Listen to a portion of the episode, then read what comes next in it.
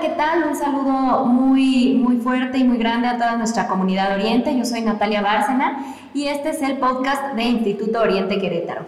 El día de hoy nos acompaña Miss Bricia Bañuelos, ella es directora de la sección de preescolar de aquí del Instituto Oriente Querétaro y en este capítulo nos va a compartir información muy valiosa para todas las familias con hijitos en edad preescolar. Esta información será de muchísimo interés para todos nosotros. Hola Miss Bricia, ¿qué tal? ¿Cómo estás? Hola, muy buenos días Nati, muy buenos días a todos, esperemos que se encuentren muy bien y bueno, aquí estamos dando, como decía Nati, estamos dando, vamos a dar información, ojalá y les sirva y este y pues bueno, gracias por invitarme. Muchísimas gracias, Miss Bricia. Mira, en esta ocasión tenemos algunas preguntas ya preparadas, eh, dudas importantes para todas las familias que tienen hijos en edad preescolar. Entonces, si te parece bien, vamos empezando. Miss, cuéntanos por favor, ¿qué habilidades desarrolla un niño en edad preescolar? Bueno, mira, te voy a platicar. Este, realmente yo creo que la edad de preescolar es una edad muy importante, es la primera edad en donde tenemos que desarrollar eh, pues aparte de habilidades, muchas otras cuestiones que ahorita lo vamos a platicar. Pero bueno, yo te puedo comentar las cuatro um, más importantes, pues, sin, pensar que las otras no son importantes. El desarrollo cognitivo, que es todo el, aprendizaje, ¿no? Todo el, pensamiento, cómo logramos que el niño vaya pues haciendo e, esta capacidad que, para aprender, ¿no? A lo mejor para memorizar, pero sobre todo para razonar y resolver problemas, ¿no? Esta es la, habilidad como creo que más importante que desarrollamos en preescolar. El niño se empieza a enfrentar a, cuestiones que antes, bueno, en su casa a lo mejor no las tenía. Y esta parte de que él resuelva problemas es muy, muy importante pues para esta etapa y para su vida, ¿no? Otra, otra habilidad que yo creo que es importante es el desarrollo social y emocional, que también creo que es para la vida ya que es la parte en donde el niño se despega de la casa, de lo que es el entorno familiar, y empieza a trabajar una, una pues habilidades sociales, ¿no? Las relaciones que tienen con otros adultos como los maestros, eh, con otros compañeritos. Este, esto, por ejemplo, incluye mucho ayudar a los demás, el manejo, por ejemplo, también de las emociones, ¿no? Em, creo que es importante, por ejemplo, los bebés sonríen, por ejemplo, a, los, a las seis semanas. A los diez meses de edad un bebé hace gestos para decir hola y adiós. Y en la etapa de preescolar, eh, un niño, por ejemplo, sabe tomar turnos, eh, eh, toda esta parte, por ejemplo, de lo que es el juego, el egocentrismo, por ejemplo, que tenemos muy marcado a los tres años, en donde el niño empieza a decir, esto es mío y pues no es tuyo, ¿no?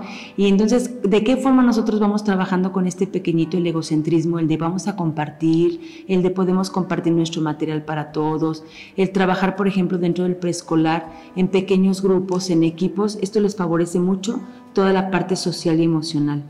Eh, nosotros, por ejemplo, a los pequeñitos les decimos, bueno, cuáles son las emociones, eh, qué sientes cuando está triste, cuando llora, y todo esto les va favoreciendo a ellos este concepto de esto es lo que yo siento, esta emoción siento y ahora qué voy a hacer con esa emoción. Otro punto muy importante también es el desarrollo del habla y el lenguaje. Esta, bueno, es una capacidad que el niño tiene para comprender y utilizar el lenguaje. También, por ejemplo, todo esto incluye el uso del lenguaje corporal, eh, los gestos, por ejemplo, para comunicarse, y bueno, un niño de, dos años va a nombrar, por ejemplo, las partes de su cuerpo. Un niño de cinco años puede contar, por ejemplo, historias un poquito más complicadas. O sea, el desarrollo de, lenguaje en los niños de preescolar se va viendo, bueno, o sea, súper... Eh, en cada grado, ¿no? O sea, lo vamos viendo desde cuando nos llegan los niñitos de primero de preescolar, cómo hablan, muchos de ellos, de ellos, por ejemplo, pues a lo mejor con alguna cuestión de lenguaje, y cómo vamos viendo su desarrollo en estos tres años, cuando el niño ya logra en tercero de, preescolar, también lo que es un lenguaje escrito, ¿no? Que también es otro, otra situación que para el niño es un, un súper desarrollo importante para él, ¿no? Y bueno, otro eh, importante, el cuarto, es el desarrollo físico, que nosotros le llamamos, bueno, que lo dividimos en dos, que es eh, la psicomotricidad gruesa y la psicomotricidad fina. En esta parte, por ejemplo, sí es también muy importante, el niño cuando llega a preescolar obviamente ya trae eh, desarrollada esta parte de la psicomotricidad gruesa, en donde el niño pues desde que empieza a moverse, en que empieza a gatear, que empieza a dar sus primeros pasos, toda esta parte.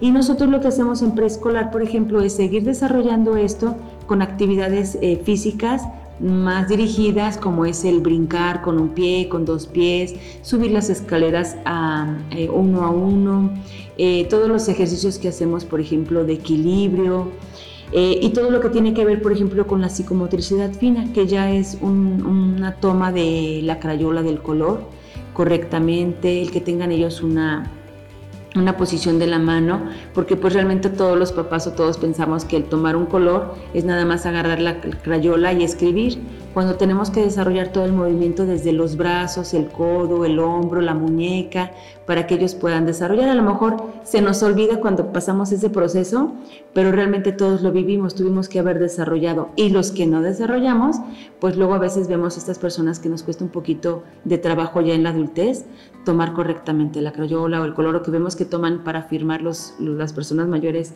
en la pluma y la agarran mal, pues la verdad es que esto es lo que nos faltó en la edad preescolar, ¿no? Perfecto, muchísimas gracias, mi. Esto es muy interesante. Entonces, eh, para, para, resumir un poquito lo que hablamos sobre las habilidades que desarrolla un niño en edad preescolar, pues nos comentaste cuatro puntos importantes, ¿no? Nos decías, sin dejar a un lado todas las otras habilidades que también son importantes, pero bueno, en resumen hablamos del desarrollo cognitivo, del aprendizaje y el pensamiento, hablamos también del desarrollo social y emocional, hablamos del desarrollo del habla y del lenguaje, que me parece sumamente interesante cómo nos platicas la evolución que tiene un niño, ¿no? Cuando entran en primero de preescolar y hasta tercero de preescolar, que nos nos comentabas que ya pueden incluso contar historias un poquito más complejas, ¿no? Y por último nos platicaste del desarrollo físico, la, psicomotricidad gruesa y la psicomotricidad fina.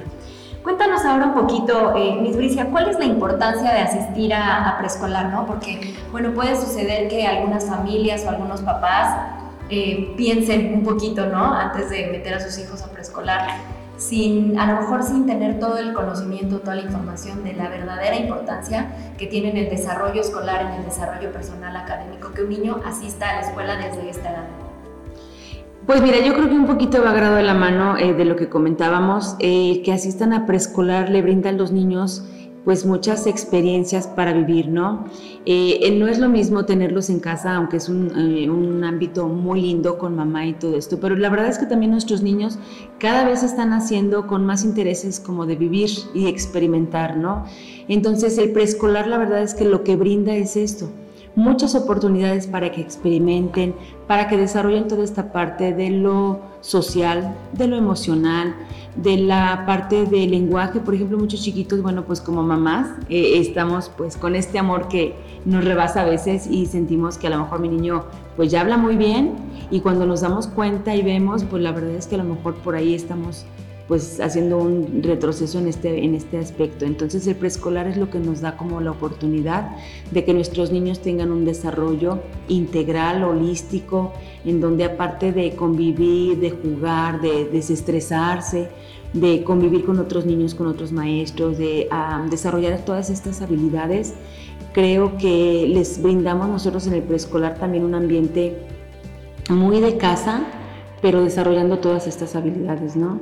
Entonces es una etapa muy, muy importante. Yo les digo a los papás, yo considero que la primaria, la secundaria, la prepa y obviamente la carrera es muy importante, pero la base, la base es el preescolar, ¿no?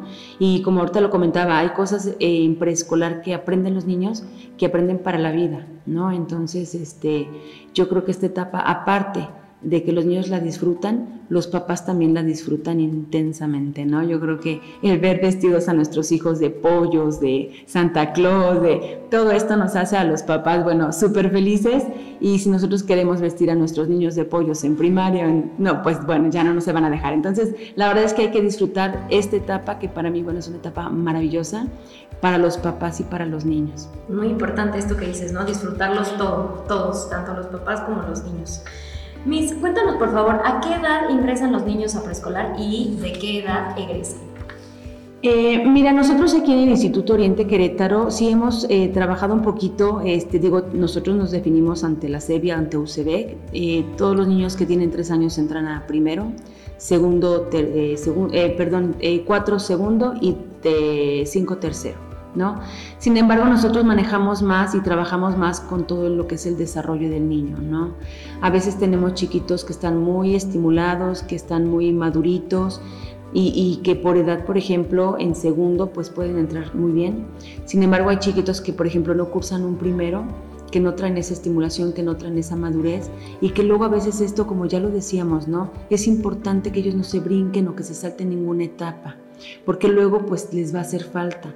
Entonces digo, estas son las, las edades que nosotros tenemos eh, oficiales, pero siempre es importante, más que verlo el contexto como general, también hay que ver a nuestros niños, hay que ver a cada uno porque cada uno son muy diferentes, tienen procesos totalmente diferentes. Entonces esto podríamos decir lo que es una ventaja ¿no? del, Instituto Oriente Querétaro, eh, ver la, el contexto, la situación como personal de cada niño para poder entonces eh, pues definir en qué grado o qué grado es el que debe cursar, sobre todo por esto que comentas, ¿no? El tema de la madurez. Sí, claro, eh, nosotros estamos abiertas a apoyar a los pequeñitos, pero sí hemos visto que nosotros, pues la verdad es que sí, sí somos como más personales en este aspecto, en donde no queremos como encajonar por una edad, ¿no? Claro que es importante, pero también hay que ver el, el proceso del pequeñito. Excelente, muy bien. Miss Bricia, cuéntanos por favor cuál es la importancia del juego y la actividad física en los niños de edad preescolar. Mira, yo creo que el juego, el juego es la base y no nada más para el preescolar. El juego debería de ser una parte importante de nuestra vida hasta de adultos, ¿no? Eh, eh, yo creo que por medio del juego se pueden hacer y aprender muchas cosas. En la etapa de preescolar, por ejemplo, pues prácticamente los niños aprenden pues jugando, ¿no? Eh, el juego nos, nos, da muchas capacidades, por ejemplo, volvemos a lo mismo de las emociones, del manejo de turnos, el de que esperen ellos, por ejemplo, el, el momento en que ellos deben de, de, tirar, por ejemplo, con un juego de mesa, ¿no? O a la hora inclusive este, de subirse a una resbaladilla, ¿no? De repente cuando llegan es, todos quieren subirse y se pelean a la hora de, subirse a la resbaladilla y se les va enseñando esto, ¿no? O sea, todos se van a subir, pero hay que respetar turnos. Eh, el juego, por ejemplo, también les desarrolla mucha la destreza psicomotora, en donde ellos pueden mover todo su cuerpo, en donde pueden razonar también dependiendo de, de la actividad del juego pero la verdad es que hasta el juego libre que nosotros observamos en el recreo es sumamente importante, ¿no? Nosotros en un juego libre, en el recreo, por ejemplo, que observamos, ahí podemos observar muchas actividades, muchas cosas que el niño trae adentro de él, ¿no? Lo que platica, cómo juega. A veces, por ejemplo, juega con roles de papá, de mamá, todo este juego simbólico en donde a veces, por ejemplo, nos preguntamos, ¿no? Cuando en diciembre llega el regalo y luego nada más están entretenidos con la caja y el regalo a un lado. Entonces, esto, todo esto del juego simbólico es muy importante. Cómo ellos con fichas, con papelitos, con botecitos pueden hacer una gran historia, pueden jugar. Esto les desarrolla mucha creatividad, eh, mucho lenguaje, por ejemplo. Es que el juego es la base, ¿no? Yo creo que, que es la base para preescolar y sobre todo para que ellos sigan aprendiendo así, de manera de diversión. De todos puede ser divertido. Entonces, eh, ¿podrías recomendar a los, a los papás y a las familias seguir fomentando el juego, por ejemplo, durante, ya, ya que terminó la jornada escolar y, y demás? ¿Cómo podemos jugar en casa? Sí, por supuesto, el juego tiene que ser desde la mañana que se levanten hasta en la noche, ¿no? Y no me refiero al juego de, ah, todo el día se la pasa jugando. O sea, la verdad es que cuando decimos eso es porque toda la mañana se la pasa aprendiendo, ¿no? Entonces, el juego desde a ver quién pone la mesa, ¿no? A ver quién pone los tenedores, a ver quién pone los, ¿no? A ver quién lava primero los platitos. O sea, hay tantas cosas que en el día a día podemos utilizar en forma de juego para irles enseñando es, la verdad del juego, sí, tendríamos que sacarle y exprimirle todas las habilidades para esto, ¿no? Toda la, capacidad que podemos sacarle a un chiquito por medio del juego. Perfecto. Muchísimas gracias, eh, Miss Bricia. ¿Cómo saber? Eh, ahorita vamos a, cambiar un poquito el, tema, porque bueno, hay, hay, muchas ocasiones, ¿no? Sobre todo con papás primerizos, eh, que tienen estas dudas de cómo eh, identificar o cómo saber cuál es la mejor metodología o el mejor modelo educativo para, para sus hijos. Entonces, ¿tú qué nos podrías decir o qué recomendaciones les podrías dar a los, a los papás y a las familias que nos están escuchando Mira, yo creo, o, claro que todas las escuelas somos buenas, todas las escuelas tenemos áreas de oportunidad eh, todos los modelos son buenos, o sea, sin embargo yo creo que aquí es bien importante más bien lo que los papás estén buscando, ¿no? Cuando nosotros eh, les comentamos a los papás lo que nosotros trabajamos, nosotros lo que desarrollamos en los niños, eh, yo les comento a los papás que esto, bueno, es como, siempre lo he dicho, ¿no? En la escuela, por ejemplo, es como un vestido. A lo mejor a una mamá le queda bien, a lo mejor a otra nos queda apretadito, pero es más bien que están buscando. Yo creo que nuestra metodología, lo que nosotros hemos ido aprendiendo y lo que hemos ido desarrollando, es que no estamos cerradas a nada. Es decir, ahorita está el constructivismo, sin embargo, bueno, el conductismo nos dejó algo bueno, ¿no? Pero hay que, hay que saber qué es lo que esa, esa etapa, esa metodología dejó, qué dejó el Montessori, o sea, todas, todas las, este, eh, pues todos los, las, ¿qué te diré? Las metodologías han sido buenas en su momento Nada más hay que ir rescatando para no como desechar lo que pasó porque está mal, sino más bien hay que de eso que desechamos, qué es lo que podemos rescatar. Y de eso es lo que nosotros hemos venido haciendo. Nosotros tenemos una metodología porque siempre los papás me preguntan cuál es nuestra metodología. Y bueno, realmente nosotros aquí en el preescolar eh, manejamos una metodología ecléctica que quiere decir que pues manejamos un poquito de todo, ¿no? Manejamos un poquito, por ejemplo, nuestros happy dollar, en donde el niño cuando participa, cuando hace las cosas lindas, les damos como una motivación, ¿no? Manejamos mucho, por ejemplo, lo que es la psicología positiva, en donde manejamos decretos, en donde el niño va haciendo un, pues repitiendo, vamos a decirlo de alguna forma, pero en esta repetición va diciendo cosas en donde él es un niño grande, en donde él es un niño amoroso, en donde él es un niño amado, cosas que realmente esto para el futuro podríamos pensar que no, pero la verdad es que les llega a lo profundo de su ser y realmente lo, van interiorizando, ¿no? Entonces digo, por decirte algunos ejemplos, trabajamos mucho todo lo que es la, etapa o la parte más bien eh, psicomotora, Sabemos que esto es la base para que ellos puedan eh, después desarrollar toda la parte fina. Eh, o sea, realmente nosotros sí somos como muy eclépticos, ¿no? No estamos casados en sí, en sí con nada, pero con lo mejor de todo.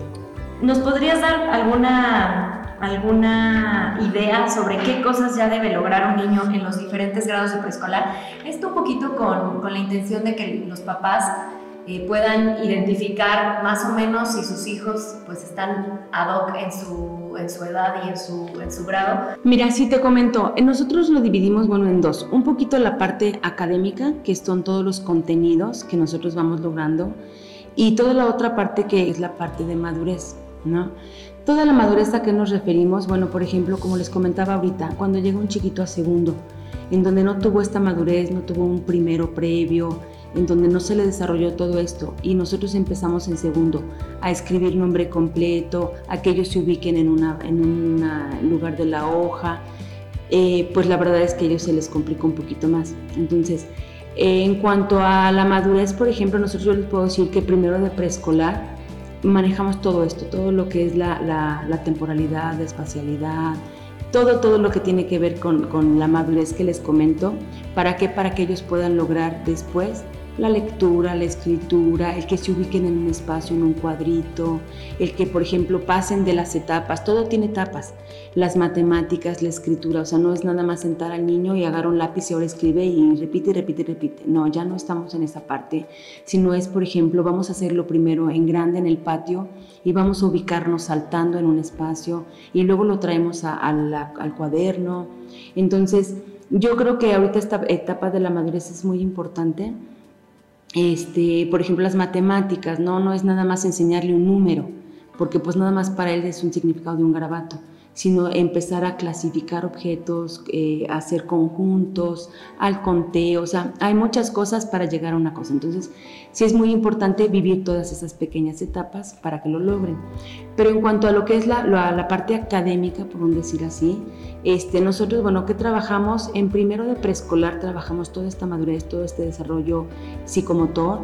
Y, y bueno, en la parte de español vemos todo lo que es este, en las vocales, con su, no nada más A, E, o U, sino lo que significa, a lo mejor ubicarlo en su nombre, ubicarlo en, en, pancartas, en letreros.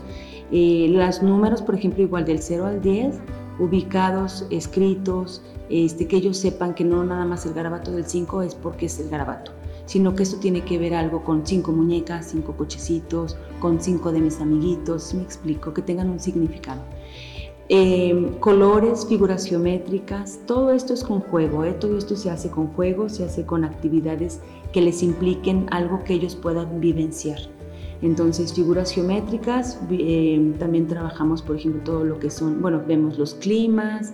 En inglés vemos mucho vocabulario también en primero, es donde desarrollamos mucho el que el niño empiece a escuchar otro idioma.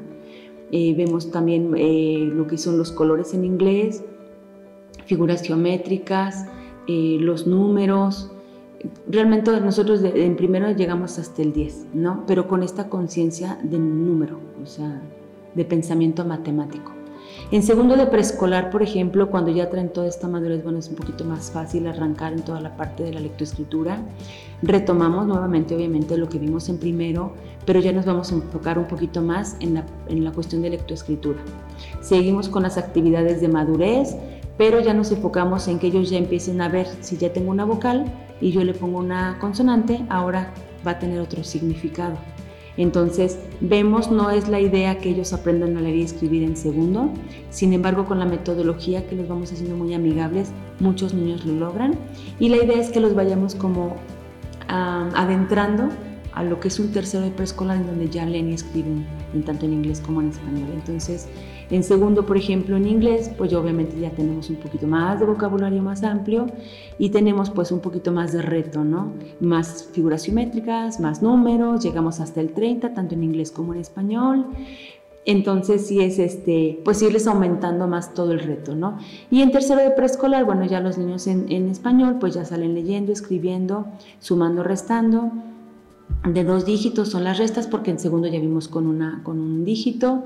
En inglés, por ejemplo, ya empiezan ellos a hacer el spelling que le llamamos nosotros para que ellos puedan ubicar todo el abecedario y entonces ya empiezan a escribir pequeñas palabras haciendo el spelling. El vocabulario obviamente ya es mucho más amplio y este, empiezan a sumar y restar también en inglés, que podríamos decir es lo mismo, pero bueno, ya los términos como las maestras lo, lo, comunican a los niños, pues ya está en el área de inglés. Entonces, creo que nuestros niños salen bien preparados con toda la, la parte madurativa y la parte académica. Perfecto, muy bien. Miss Bricia, ahora eh, me gustaría que entráramos un poquito en el tema pues, de la situación que actualmente vivimos en el mundo, ¿no? Pero ¿qué oportunidades podemos encontrar como preescolar en la educación a distancia. Obviamente es un reto, claro que todos lo sabemos, pero también tiene cosas buenas, ¿no? Entonces, ¿qué oportunidades encontramos en esta nueva modalidad? Sí, yo, yo considero que la verdad es que todo lo que pasa es por algo bueno y hay que sacarle el mejor provecho, ¿no? El mayor provecho. Yo considero que la educación a distancia al principio, bueno, fue, nos agarró a todos, pues desprevenidos. Sin embargo, yo ahorita he estado viendo todas las bondades que esto nos está dejando como familias y como escuela. Eh, una de las primeras que yo veo es que, bueno, los papás vivíamos ya en una dinámica en donde voy, dejo a los niños y, bueno, uno es como esta rutina. Y de repente nos cambiaron al 100 la rutina, en donde nos damos cuenta que a lo mejor no conocíamos a nuestros niños, ¿no? O qué logros académicos iban logrando que yo no veía o cómo mi niño se comporta en la clase y yo teniéndola al lado, ¿no? También, por ejemplo, lo que yo he visto muchísimo es que nuestros pequeñitos se han vuelto muy independientes y además muy tecnológicos. O sea, nuestros niños van a vivir una serie de, cuestiones tecnológicas importantes e impresionantes y la verdad es que los niños de ahora ya llevan todas las herramientas, ¿no? Y, y creo que esto ha sido una ventaja muy grande que bueno, si la vida no nos lo hubiera puesto, nunca hubiéramos estado en este camino. Y yo creo que hemos aprendido todos, todos, todos, directores, maestras, papás, niños, de esta experiencia. Entonces yo creo que se han desarrollado muchas habilidades. Por ejemplo, nosotros ahorita nos ha dado la riqueza de trabajar muchas más cosas en las clases.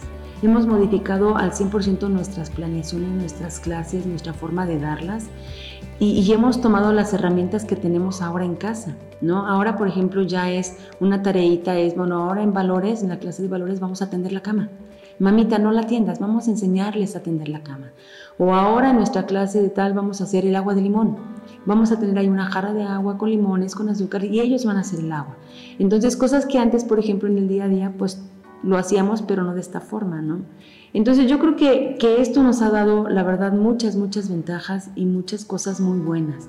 Yo la verdad es que sí veo en las clases a los niños, los veo muy comprometidos, los veo, hay niños que por ejemplo se quedan solitos, en donde la mamá está en, en, el office eh, en home office al lado de la otra recámara y el niño solito prende, apaga, ya mete la clave, ya mete el ID.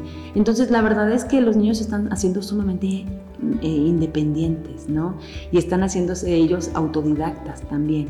Entonces la verdad yo, yo le veo, si pusiéramos en una balanza, yo le podría poner más ventajas, ¿no? Que desventajas a esto. Sabemos que no va a ser para siempre, pero que también esto ya nos vino a, cambiar nuestra mentalidad, ¿no? De lo que se puede y lo que no se puede hacer y que todo se puede lograr. Claro, sí, muy importante lo que, lo que comentas. Y en este mismo tema, cuéntanos un poquito, Miss Bricia, ¿cómo se ha preparado el equipo docente del preescolar del Instituto Oriente Querétaro para esta nueva normalidad? Pues bueno, sí, como comentaba, esto nos llegó así como a todos en Infraganti, entonces pues ha sido maratónico, ha sido maratónico desde los primeros días de, la pandemia cuando empezamos a, cambiar y a hacer las clases virtuales. Sin embargo, bueno, la verdad es que yo creo que se ha hecho un buen trabajo. Nosotros en vacaciones de Semana Santa, en vacaciones de julio y agosto, pues prácticamente no tuvimos vacaciones por estar tomando cursos, ¿no? Tuvimos cursos desde, vamos a ponerle desde el IMSS, como para cómo va a ser una, una sana Em, ingreso cuando ya regresemos, de cómo vamos a trabajar toda esta parte, hasta un curso de G, de G Suites, de, manejar todas estas herramientas, cursos de manejo de Webex, curso de eh, por ejemplo, de todo lo que es la metodología a distancia. La verdad sí ha sido maratónico, pero también creo, y vuelvo a lo mismo, que todo pasa por algo y esto nos está dejando a las maestras muchísimas eh, herramientas también para trabajar, muchas experiencias. Cuéntanos un poquito, ahorita nos hablabas de que vamos a tener una generación eh, completamente tecnológica, ¿no? Entonces, dentro de este mismo contexto, ¿qué competencias y qué habilidades obtendrán los niños que cursen preescolar a distancia? Y bueno, especialmente los niños que cursen en el Instituto Oriente Querétaro. Mira, yo te podría decir, prácticamente para mi punto de vista, serían tres cosas. Y la más importante es que estos niños están haciendo resilientes. Esos niños están viviendo situaciones que cambian de un día al otro y que la verdad ellos lo han estado tomando muchísimo mejor a veces que los adultos. Entonces estos niños van a ser sumamente resilientes. La otra que yo creo es que son tolerantes, están volviendo muy tolerantes. A veces las mamás nos estamos volviendo locas en hacer cosas de oficina, cosas de casa, cosas con niños y ellos están volviendo muy tolerantes. Y la otra que yo creo que sería importante es que también son empáticos, ¿no? A lo mejor ahorita si nosotros platicamos con nuestros niños de la situación, de cómo está, ellos pueden entenderlo perfectamente. Esto yo creo que serían tres cosas muy importantes. Cuéntanos por favor un poquito, Miss Bricia, cómo poder manejar el aspecto emocional de nuestros niños en este contexto actual. Mira, yo creo que los adultos estamos muy preocupados y ocupados por esta cuestión sin embargo, creo que los niños, como comenté anteriormente, se han hecho muy resilientes. Sin embargo, bueno, pues claro que hay que estar muy al pendiente de observar en nuestros niños cambios de actitudes, un mal manejo, por ejemplo, de emociones. Sobre todo, por ejemplo, lo que les está afectando a nuestros pequeñitos es el encierro. Entonces sí tenemos que estar muy al pendiente de todo esto, ya que pues sí, los niños necesitan salir, jugar, relacionarse. Entonces yo creo que a nuestros niños lo que sí es importante estar observando es este encierro. De ahí en fuera yo creo que es eh, los niños son muy, muy inteligentes. Este punto, por ejemplo, es muy importante en el tomar ellos, por ejemplo, las clases virtuales. Les ha ayudado a los papás a que tengan la oportunidad, por ejemplo, que unas horas en la mañana puedan seguir teniendo estas rutinas. Por ejemplo, en las clases siguen los niños jugando, siguen bailando, eh, siguen teniendo sus clases, por ejemplo, de música, de educación física, el que ellos vean a sus maestras, inclusive a sus compañeritos de repente les da mucho gusto y es, hola amiguita, hola amiguito. Esto, por ejemplo, les ayuda mucho a los papás a que podamos ir trabajando esta parte emocional. Un niño que está todo el día en la casa sin tener este contacto, sin tener estas clases, esta rutina, es más complicado. Entonces, lo bueno de nuestros niños es que han seguido teniendo ellos sus clases en sus tiempos, con sus clases de educación física, con sus juegos, con sus bailes, con el decreto que comentábamos. Esto les está ayudando mucho un poquito a los niños a desfogar esta parte, ¿no? El que nosotros, por ejemplo, en preescolar les hayamos pedido que se, que se vistan con su uniforme para hacerles un contexto escolar en casa es muy importante Entonces, sí hay que estar ocupados, sí hay que estarlos observando. En el momento en que empecemos ya a salir un poquito más, es muy importante que el niño juegue, brinque, salte, corra, porque esto sí es lo que les puede estar afectando emocionalmente. Pero yo creo que hay que estar observándolos, hay que estar muy al pendiente y en cualquier momento, bueno, la escuela cuenta también con el departamento psicológico en donde hemos estado apoyando a papás de cómo le hacemos, qué hago, está teniendo esta actitud, por ejemplo, de morderse las uñas, cuestiones de ansiedad. Entonces, todo esto, la verdad, es muy importante que nos lo platiquen, que nos lo externen y con mucho gusto el departamento de, de psicología, su servidora, las maestras, estamos para apoyarlas. Perfecto, muy bien. ¿Cómo explicar a nuestros hijos de edad preescolar la situación que el mundo actual atraviesa? Sí, claro, sí, sí es muy importante. Yo he escuchado a muchos niños cuando digo, a veces que, que escucho su contexto, su forma de lo que está pasando, de cómo lo viven. Claro que cada niño lo vive de diferente forma. Muchos chiquitos que teníamos ya listos con mochilita y todo para ya entrar al preescolar a jugar, de repente es como que, ¿qué pasó? ¿No? Aquí ya está la mochila y mis cosas y ahora me tengo que conectar. Entonces, sin embargo, yo creo, yo creo y considero que, como lo comenté, estas generaciones es muy diferente a las generaciones que por decir muchos años, o, o más bien que nunca se habían dado, Nuestros pequeños de preescolar son muy inteligentes, como lo decías tú, y ellos saben perfectamente si les explicamos objetivamente. No tenemos que angustiarnos como papás de, rompernos la cabeza y decir, ¿cómo le voy a decir? Simplemente cómo es, ¿no? Porque ellos lo, entienden perfectamente, ni siquiera necesitan mucha explicación. ¿no? Yo creo que con que seamos muy claras, muy objetivas y, sobre todo poniéndoles como soluciones. Pero mira, no pasa nada, tú vas a seguir tomando tu clase. Mira, no pasa nada, va a ser bueno, ¿por qué? Porque vamos a poder estar en familia, vamos a estar más juntos, vamos a tener más tiempo para estar en casa jugando juegos de lotería, platicando con el abuelito, viéndole siempre el lado positivo. No como el lado de, híjole, ¿qué va a pasar? Porque a veces yo entiendo, las mamás estamos como muy angustiadas, estamos ya muy estresadas, pero acuérdense que toda esta emoción que nosotros traemos se la contagiamos al niño. Entonces también tendríamos que empezar a lo mejor con nosotros, estar tranquilas y, decirles a los niños lo que es sin ninguna emoción por delante, no ni buena ni mala, es lo que es. Ellos lo entienden. Ahorita comentabas algunas, eh, como ver el lado bueno de esta situación, de a lo mejor pasar más tiempo en familia o platicar más con el abuelito, como comentabas, ¿no? ¿Qué actividades eh, nos recomendarías para las familias del Instituto Oriente Querétaro que puedan fortalecer la relación familiar en casa? Sí, sí, la verdad es que yo creo que esto es bien importante. Eh, yo les decía, bueno, esta etapa que estamos viviendo es como cuando vamos pasando un puente. Entonces, ahorita estamos dentro del puente, pero sabemos que vamos a pasar y bueno, vamos a ver el otro lado del puente. Entonces, ¿qué vamos a hacer? Pues aprovechar ahorita mientras estemos en esta parte del puente todo lo que podamos hacer con nuestros niños todo este tipo de, juegos familiares que de repente ya se quedaron en el olvido, el juego de los palillos chinos, de la lotería, de las demás, bueno, les podría decir la lotería inclusive que les decía yo al principio de la plática, en donde las loterías ya hay con consonantes, con vocales, es un juego y es un juego pedagógico y es un juego que nos puede traer muchas cuestiones como en familia. A lo mejor en la noche, después de merendar, eh, poder jugar un ratito con papá, platicar, hacer de cuenta, por ejemplo, que se nos fue la luz, prender una velita y ahora vamos a contar historias, hacer un campamento abajo de la cama. Podemos hacer tantas cosas que si pasamos el puente y no lo hacemos, desaprovechamos la oportunidad. ¿no? Entonces hay que pensarlo bien, hay que analizarlo, papás. Por favor, yo les pido que, que realmente ahorita besen, apapachen, abracen a sus niños, los despierten con cosquillas, los despierten con besos, tengan el tiempo ahorita de acostarlos con un cuento, que les lean un cuento, realmente aprovechenlos al 100.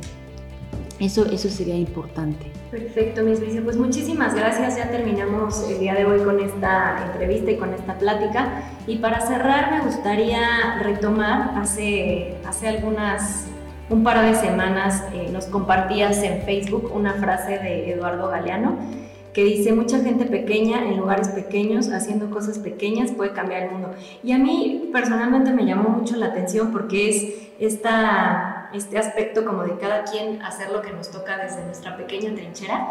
Y me gustó mucho y bueno, pues a toda nuestra comunidad también, también le gustó mucho esta frase que nos compartiste en Facebook. Entonces, pues para cerrar, me gustaría que, que nos pudieras hacer una pequeña reflexión sobre esta, sobre esta frase y bueno, pues obviamente nos volveremos a, a ver y volveremos a tener estas pláticas para, nuestra, para nuestro podcast que lo pueden encontrar en Spotify, el podcast del Instituto Oriente Querétaro. Para cerrar entonces esta frase, Miss Bricia, ¿qué nos puedes decir? ¿Qué nos puedes ayudar para reflexionar? Mira, a mí la verdad es que esta frase me encantó. Este, la gente pequeña a veces es gente grande, no enorme. Nuestros pequeñitos que podríamos decir que son pequeños, realmente son gente maravillosa, son personitas maravillosas y hermosas. Y la verdad es que con un gran sentido de, del cambio, ¿no? De, de que ellos van a ser y van a cambiar y transformar a esta humanidad. Son generaciones que vienen a transformar. Entonces nosotros como papás tenemos que ya dejar un poquito también nuestro rol como lo veníamos trabajando y ser más guías. Ellos ya tienen perfectamente cuál va a ser su misión de vida. Están pequeñitos pero ya la saben. Entonces nosotros que nos queda es nada más apoyarlos, guiarlos y entenderlos. Entonces yo aquí sí les, les, les, pido, sigan apoyando a nuestros pequeños guerreritos que están en casa desde su trinchera, como tú bien dices, porque estos pequeños que tenemos en casa van a ser los grandes del mañana. Los, los grandes seres que vienen a transformar. Entonces en casa tienen a un pequeño enorme, enorme. Entonces, pues, pues yo agradecerles muchísimo, espero que les haya sido de interés esta plática, eh, ya los extrañamos muchísimo, pero pues los vemos diario, esperemos que así sigamos y que estén muy bien en casa, cuídense mucho, cuiden por favor a sus pequeñitos, abrácenlos, quiéranlos, apapáchenlos.